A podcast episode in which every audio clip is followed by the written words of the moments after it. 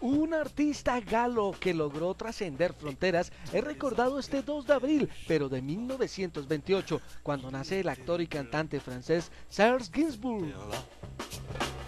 J'espère que tu c'est assez beau, C'est le requiem pour un con. Ouais, je spécialement pour toi, à ta mémoire de scélérat. Su música, en la que incluye el éxito Te amo a finales de los 60 del siglo XX, siempre causó controversia e incluso fue prohibida en muchos países por sus constantes invitaciones al sexo.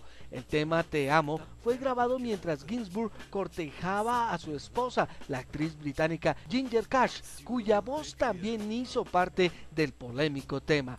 Como muchos de los genios de su época, Ginsburg siempre será recordado por su forma de ser desordenada y actitud irreverente ante la sociedad. Recordando a Serge Ginsburg, les presentó el aguijón musical.